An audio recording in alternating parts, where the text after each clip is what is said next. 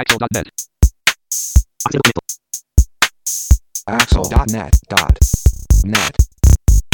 こんにちは。アクセシビリティの情報サイトアクセルがお送りするポッドキャスト第78回。2015年10月7日頃配信予定号です。中根です。なは、なは、なは、ダンカンバカ野郎、竹ちゃんもんです。78度目まして、インフォアクション植木です。山本泉です。よろしくお願いします。よろしくお願いしますダ。ンカンバカ野郎。いや、絶対それで来るんじゃないかなと思ったんですよね、今日ね。あのー、なんでしょう。土井、土井善晴の方が似てたかもしれない。まあね、土井善晴はね、あれはもう、えー鉄板と言いますかね。磨い木に磨いた技ですから。はい。切れ味が違います。はい。切れ味は違います。全はい然違いますよね。はい。はい。ということで、10月ですね。おーですね。はい。あの、別に何もないんですけど、あのー、全然関係ないっちゃ 関係ないんですけど、私、あのー、今日ですね、今朝、深夜、こ深夜高速バスに乗って、大阪から東京に着いたんですよ。あ、そうなんだ。はい。久々にね、深夜高速バス乗ってみました。あれは背中に来るよね。腰っていうか、なんかこうね。あのーただすごいシートが良くってですおね。進化してる。進化してました。久々に乗ったら、おおすげーと思って。そう、ただ、あの、行くとサービスエリアが休憩であるんですけど、はい。2回目の休憩の時に、サービスエリアがいっぱいで、次のパーキングエリアに行ったんですけど、パーキングエリアに着いた瞬間に、停電が起こり、トイレとかが全部真っ暗になるっていう、あ すごいらあらあらあらあら。とんでもないことがあったんですけど、まあそれを踏まえて、中根さん、植木さん、踏まえ、サービ踏まえてス、。サ サービスエリア、パーキングエリアでの思い出ありますか？ええ思い出。思い出ね、なんか、あの、美味しいんだか美味しくないんだかはよくわからないんだけど食べたくなるものがあるぐらいなもので、特に思い出らしきものはないですけどなね。る中根さんは何を食べたくなるんですか？えーっとね、まあ、何食べてましたっけね？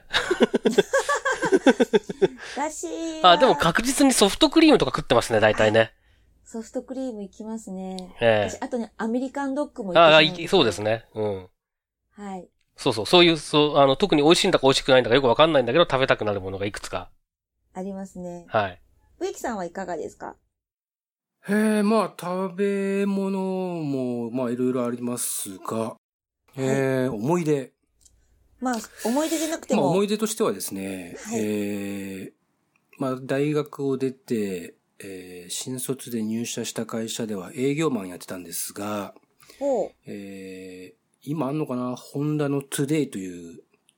軽自動車が、はいまあ、軽はい営業車でして、はい。まあ、それであの、担当してたエリアがあったんですけど、ちょうどその一番遠いところは高速使って行った方が早いっていうところがありまして、で、まあ、その、えー、インターチェンジにしたら1区間だけなんですけど、ちょうどその間にサービスエリアがあって、そこに寄って時々昼寝をしてました。以上ですあの、営業マンあるあるですね。そうですね。はい。サービスエリアとかパーキングエリアって誰にも邪魔されないからいいですよね。そうですね。まあ、ただまあ、場所位置取りに失敗すると、ワイワイガヤガヤ観光バスから降りてくるおばちゃん集団が脇を通り抜けて、寝るに寝れないというはいのはありますね。はい。そうですね。でも、トゥデイで寝てたんですね。はい。まあ、それ以前、トゥデイで高速を走ってたっていうのが非常に、今考えてもゾッとしますけども。はい。恐ろしい話ですね。ハンドルが振れ出すんですよ。100キロ超えるとあ。いやもう80キロです。80キロ超えた時点でもうガタガタガタガタガタってもう、ハンドルにしがみつかなきゃ怖いんですけど、そのハンドルがガタついてるので、うーん、という感じですね。はい。ありがとうございます。はい。ということで、皆さんも何かサービスエリア、パーキングエリアでの思い出とか、何か情報とかがありましたら、ぜひご紹介ください。はい。お待ちしてます。お待ちしてます。はい、えー、今回はですね、10月の1回目の配信ということで、クリッピングの拾い読みをお送りします。えー、ということで今回取り上げる話題をまとめて紹介してください。はい。W3C のアクセシビリティガイドライン、WCAG、ATAG、そして UAAG、Call for Review UAAG2.0 ワーキングドラフト。確かにスクリーンリーダーでは回答しづらいと感じた人が多そ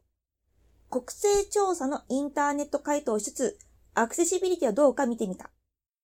タイトルタグじゃなくてタイトル属性はいるの？いらないの？どっちなの ?HTML5 タイトル属性の使い方から考えるコンテンツの意味と提供方法。以上3件です。はい。では早速最初の話題からいきましょはい。W3C のアクセシビリティガイドライン、WCAG、ATAG、そして UAAG、Call for Review、UAAG2.0 ワーキングドラフト。ということで、植木さん、この UAAG っていうのはまず何なのか教えていただけると嬉しいです。はい。えー、っと、まあ、W3C のガイドラインなんですけれども、おそらく皆さん WCAG、WCAG、これは Web コンテンツアクセシビリティガイドラインということでご存知だと思います。いずいずご存知ですね？えっ、と、JISX の元になったやつ。おー、よく知ってるじゃないか。よいい子だ、いい子だ。かったようんー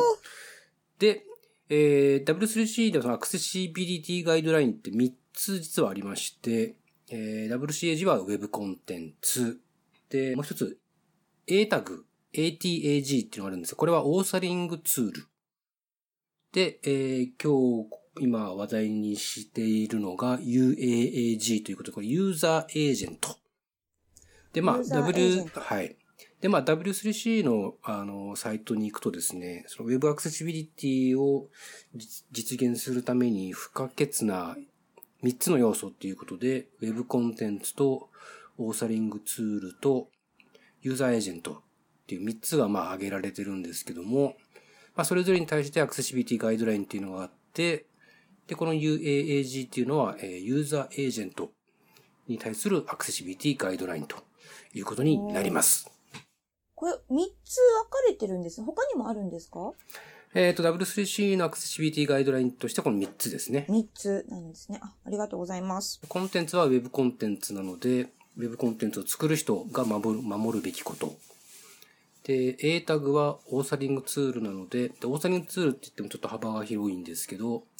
えーまあ HTML のエディターとかもちろんですし、Dreamweaver とか、あとまあやっぱ当然 CMS、ブログ、Wiki、そういったやつも、Web コンテンツを生成するツールは全て対象になりますと。えっと、じゃあ、ブラウザーは違うん？で、ブラウザは最後のユーザーエージェント。なるほど。ですね。なので、はいあの、それぞれコンテンツを作ってる人、それからオーサリングツールの開発ベンダーの人、で、えーユーザーエージェント、ブラウザーとか、えーメディアプレイヤーとか、えー支援技術も含まれてくると思いますけども、そういったユーザーエージェントを開発しているベンダーさんが守るべきこと、まあ、それぞれ対象も異なれば、えーそれを守るべき人たちも変わると言いますか。まあ、それぞれの人たちが自分の役割、責任をきちんと果たすことで、Web アクセシビリティというのを実現するんだよ、ということですね。はい。じゃあ、それの今回、えっ、と、2.0のワーキングドラフトっていうのが、はい。で、出てきたっていうことなんですか？はい、そうですね。で、えっと、WCAG と A タグの2つに関しては、最終的には W3C の勧告、レコメンデーションという文章になるんですけれども、えっと、今回この UAG のワーキングドラフトが公開されたんですが、当初はあの、いや同じように W3C の勧告を目指すっていうことだったんですけども、どうやら W3C の勧告文章になるのは諦めて、ワーキンググループノートという、ちょっとな、んていうんですかね、まあ、ランクというのか、レベルというのか、まあ、ランク的にはちょっと、えー韓国ほどいかないけど、まあ、参考文書的な位置づけにちょっとまあ、えーまあ、ランクが下がるという言い方は適切かどうかわかりませんが、そんな方向にちょっと変わったようです。で、今回のそのパブリックコメント募集をしているわけなんですが、何か意見、要望などある人は10月の13日までにお送りくださいと。ということで、まあ、W3C の公式言語は English なので、English。あ日本語ではダメです。多分遅れるけど、日本語だと多分、読んでもらえないです。なので、頑張って、頑張って、英語で書きましょもしくは、Google 翻訳とか使ってう。ああ、そうですもね、そうですね。意味わかんない、ちょっとわかんない英語でも大丈夫いいんじゃないですかねいいんですかねはいはい。これ、植木さん、何か、植木さん自身が、これ言った、言っといたろうとかっていうのはあるんですか？あの、送ったろうとかっていうのは。えー、どうですか？まあちょっとまだ、えっと、しっかり精査できてないんですけど、あの、WCAG がそうなように、えー、この UAG も若干抽象的な言い回しになってるっぽい感じがするので、ただまあ、あれですね。この後多分イズイズが喋ると思いますけど、タイトル属性。はい。ままあ、タイトル属性ってマウスオーバーするとツールチップがピロンって出てきますけど、キーボードフォーカスだと出ないっていうね、うん。有識問題がありますけど、そういったことですとか、あとは、えー、まあ、HTML5 によってメイン要素、メインコンテンツここから始まるよっていうメイン要素っていうのが、えできましたけど、じゃあそれを使って、えー、メインコンテンツにジャンプしたいっていう時に、キーボードユーザーとか、スクリーンリーダーのユーザーが移動できるような、そういうなんかナビゲーション機能を用意しなさいみたいな話がちゃんと入ってるかなっていうのをちょっとチェックしたいなと思ってます。まあ、コンテンツ作る人にこういうこと気をつけなさいね、こういうことやってくださいねって言ってるんであれば、ブラウザー側とかですね、ユーザーエージェント側がそれを受けて、えーそうやってちゃんと作ってくれたら、こういうふうに対処しますよ、こういう機能を、えー提供しますよっていうふうに、こう、ちゃんとこう、やらせっぱなしじゃなくてですね、うん。ちゃんとこうや、コンテンツ側がやってくれたらちゃんとユーザーエージェントがそれに答えて、えーそれを、そういうのを使って、ちゃんとユーザーにコンテンツを提供するっていう、こう、いい流れができてるかどうかっていうのをちょっとチェックしたいなと思いますね。中根さん、これの件なんですけど、何かありますか？えっ、と、この件に関する、あの、クリッピングの配信ページの方に、えっ、と、コメントを書いたんですけれども、まあ、やっぱりその、韓国ではなく、ワーキンググループノートっていう位置づけにするっていうのは、まあ、やむにやまれる理由があるんでしょうけれども、だいぶ残念な話だなっていうのが正直な感想ですよね。で、今、浮木さんがおっしゃってましたけれども、あの、基本的には、その WCAG に従って作られたコンテンツが、UAAG に、えー従って作られた、えーブラウザ、ユーザーエージェントで閲覧されれば、それは確実にアクセシブルなんだよっていうことを保証するっていう世界を作ろうとしてきたはずなのに、それをちょっと諦めた感じがしていて、なので、せっかくその、なんだろう、文書上は、さっき植木さんが言われたような、いい流れができていたとしても、UAG のその、まあ、もともと W3C の韓国だからって言って強制力があるわけでも何でもないですけれども、まあ、権威というか、が少し下がってしまうわけですよね。ワーキンググループノートになることによって。そうすると文書上はそういう流れになっていたとしても、じゃあ実際にそういう実装しているユーザーエージェントが出てこなかったらどうするのっていうところで、絵に描いた餅になってしまう可能性っていうのが高まってしまったと思うんです。なので、まあ本当にこれはちょっと残念だなっていうのが正直なところですね。で、その方針変更に関しては特にコメントは求められてないと思うので、まあ、黙って、ふーんって言ってるしかないのかもしれないんですけれども、うーん、ちょっと、本当に、本当に残念ですね。続きまして。確かにスクリーンリーダーでは回答しづらいと感じた人が多そう。国勢調査のインターネット回答しつつ、アクセシビリティはどうか見てみた。ということで、こちら中根さんお願いします。はい。えっ、と、これ取り上げた記事自体はですね、あの、請願者、健常者の方が実際にご自分がネットを使って国勢調査の回答をしたときに、じゃあついでにちょっとスクリーンリーダーの対応状況を見てみようってってな感じでやってみたっていう話が書かれている。そういう、えーこれはブログかなの記事ですけれども。で、この方は、えっ、と、IE11、Windows 8.1プラス NVDA という環境で試されたということですね。で、えーまあ、ちょっといろいろ難しいんじゃないのというようなことが書かれてるんですけれども。で、えっと、まあ、これを読んで、えーしばらくした後に僕自身もちょっとやってみたんですね。で、えっと、これなかなか、あの、なん、ちょっと、なんていうんですかね、考えさせられるというか、言葉を選んでますけど、考えさせられる、えー状況でして、僕自身が気づいた点としてはですね、2箇所、まあ、大きいものとしては2箇所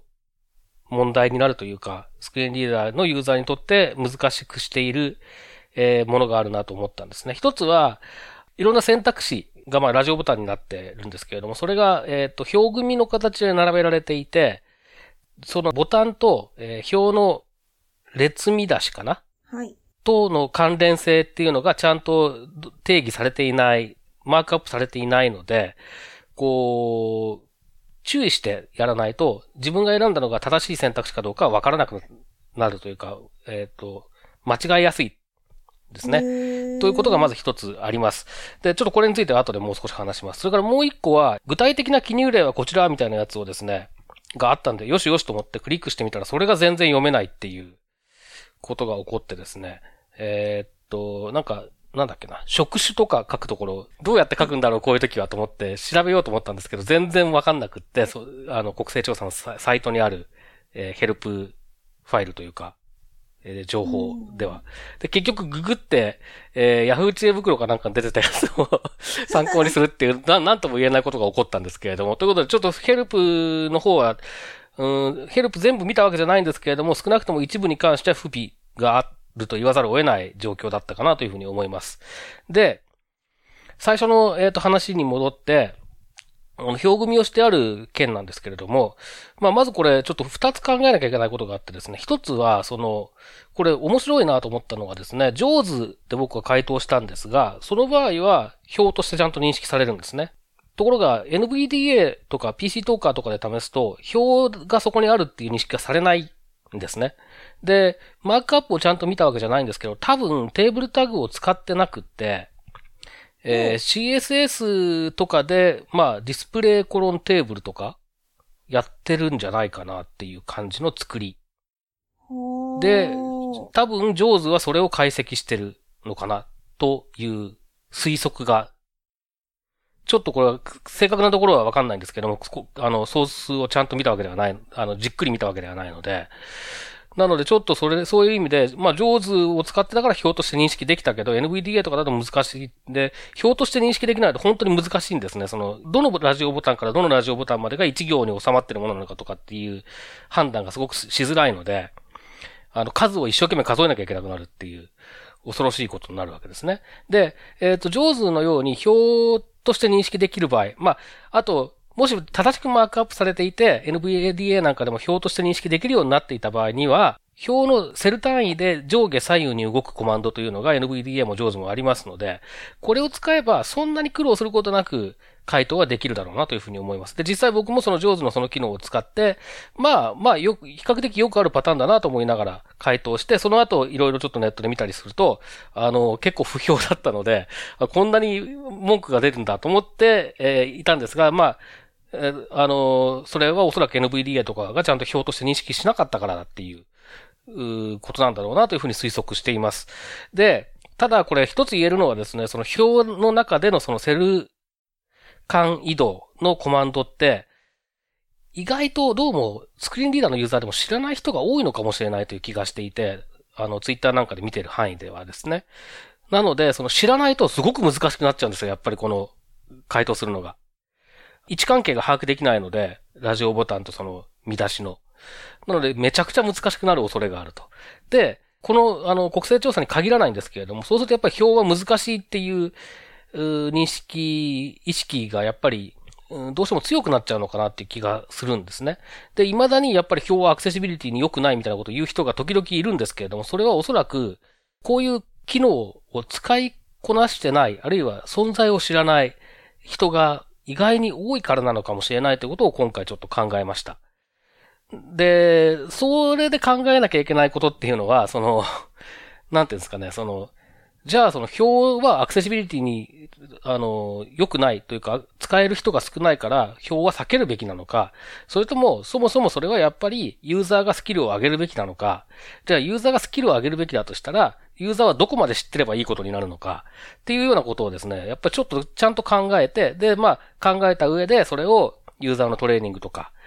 に活かしていかないといけないんだろうなというようなことをちょっと考えました。ほう。で、中根さんは一応ネットで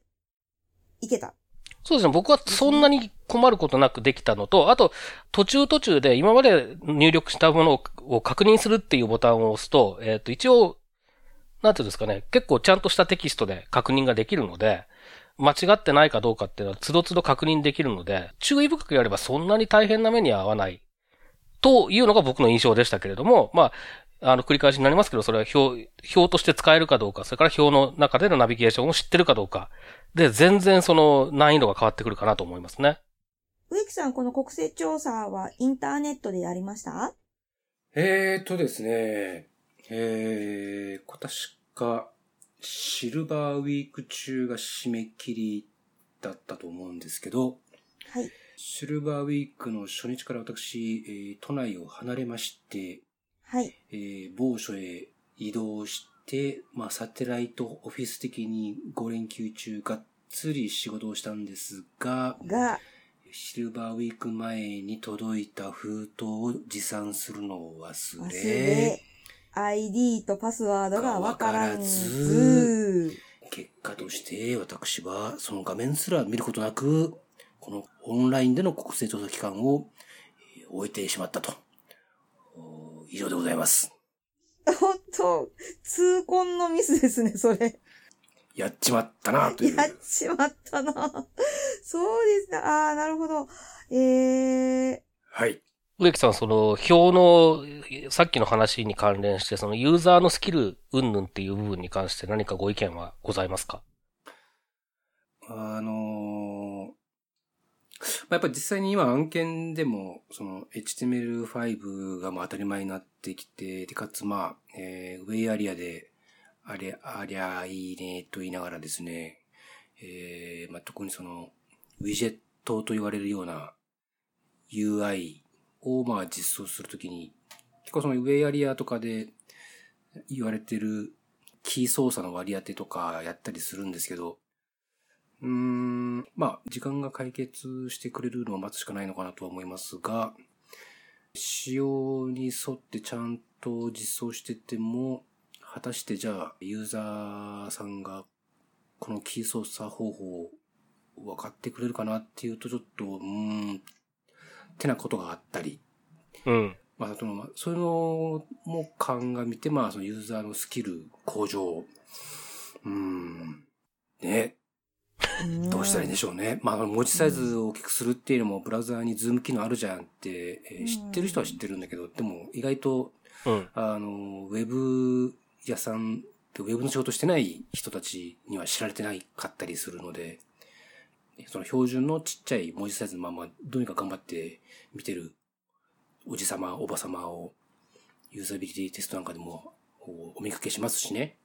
うん、まあ、うん、ユーザーのスキル向上っていうのは、これはなんか、どういう利用環境であってもなんか共通のテーマなのかなというふうには思いますね。うん。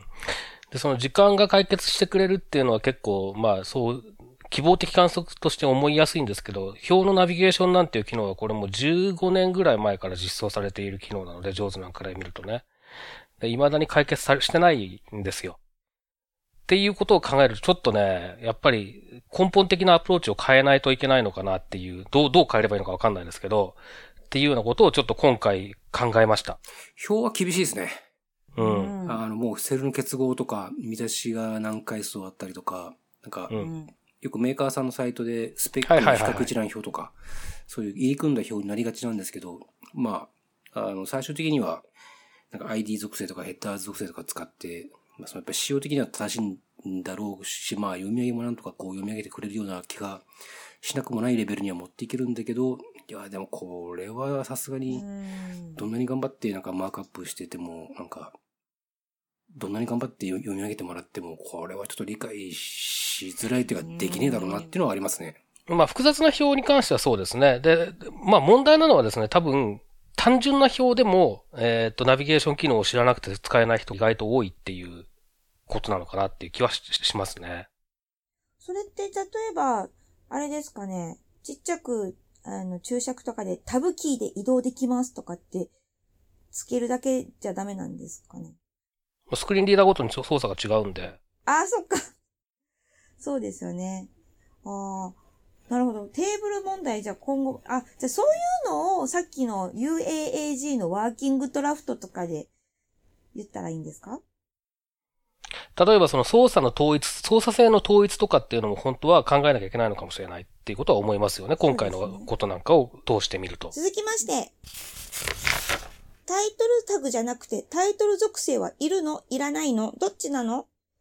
?HTML5 タイトル属性の使い方から考えるコンテンツの意味合いと提供方法ということで、えっと、私の方でピックアップしてみました。WebCreate.jp というブログのところですね。のところでエントリーされていた内容になっています。これはタイトル属性がいるのかいらないのかっていうところの考察が書かれているんですけども、まあ、タイトル属性っていうのは一体何なのかっていうと、例えば画像に対してオルト属性とタイトル属性が付けられたりとか、リンクにもタイトル属性が付けられたりっていうのがあるんですけども、結局、あれは今どうやって使ってるのかっていうところでいくと、パソコンでマウスオーバーした時に、ぴょこって出る文字でもこれっていうのは画像というのはタイトル属性が書いてあったらタイトル属性の方がぴょこって出たりとか、テキストリンクとかリンク貼られてるところにマウスオーバー持っていくとぴょこっと吹き出しみたいに出てきたりとか、そういった時に使われているんですけども、でも使わないよねで、どうなのっていうことのエントリーになっています。で、さっきもちらっと伝えましたけども、そのタイトル抑制は結局いるの、えの何のために書いているんだろうっていう考察があって、ツールチップ、そういうぴょこっと出てくる吹き出し以外に使えないんだったら意味がないんじゃないでしょうかっていうふうにまとめられています。ということで、まあ、えっと、ここで私も含めなんですけど、マークアップされてらっしゃる方で、タイトル属性をこういう風に使ってるよっていう方がもしいらっしゃったら、ぜひご意見をお伺いしたいなというふうに私は個人的に思って、えー、今回このエントリーをピックアップしました。中根さん、これ、中根さんからするとマークアップでタイトル属性っていうのはどういう位置づけにありますか？えー、っと、全くもって気にしたことがない。ああ、気にしたことがない。必要性を感じないですね。ああ、何か、あの、スク、中根さんが使ってるスクリーンリーダーでタイトル属性があると何かがわかるとかっていうのがあるんですか？設定次第で読み上げられたり読み上げられなかったりってことはありますけど。設定なんですね。そうですね。なるほど。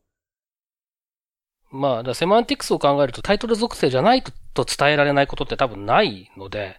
まあ、あの、一部その略語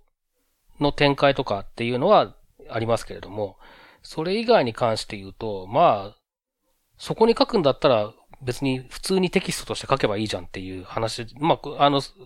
紹介した記事の中にも書いてありますけどね。はい。っていうことだと思いますね。これ、植木さん、タイトル属性について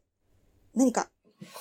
はい。まあ、やっぱりさっきもちょっと触れましたけど、その、えー、まあ、例えばリンクとかボタンとか、えー、あとまあ、ウィジェットのなんか操作する部分とかで、